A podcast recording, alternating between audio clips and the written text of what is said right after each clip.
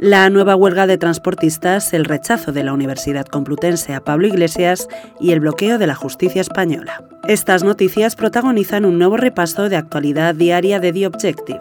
Esto es Sumario de Tarde, yo soy Cecilia de la Serna y hoy es lunes 7 de noviembre de 2022.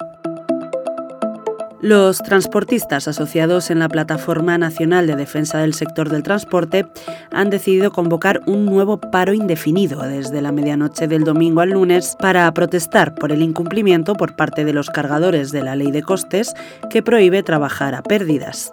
Esta organización de transportistas de mercancías por carretera, en su mayoría autónomos, ya organizó el pasado marzo un paro que se mantuvo durante 20 días y que provocó problemas en las cadenas de suministro que afectaron a buena parte del territorio nacional. Nuevo golpe de la Universidad Complutense de Madrid a Pablo Iglesias.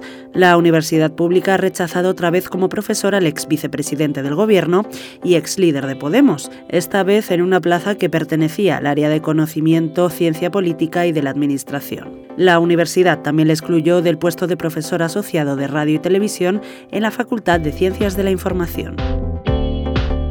Hoy, además, en The Objective te contamos que una luz de jubilaciones durante la próxima década amenaza con aumentar los retrasos y el déficit de magistrados en la justicia española. Un total de 1.243 jueces de la generación del baby boom cumplirán los 70 años que marca la edad de jubilación para la judicatura antes de enero de 2032.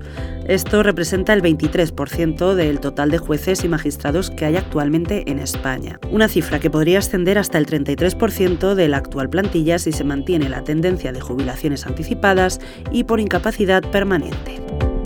Con esto lo dejamos por hoy. Lee estas y otras muchas noticias en abierto en theobjective.com. Volvemos mañana.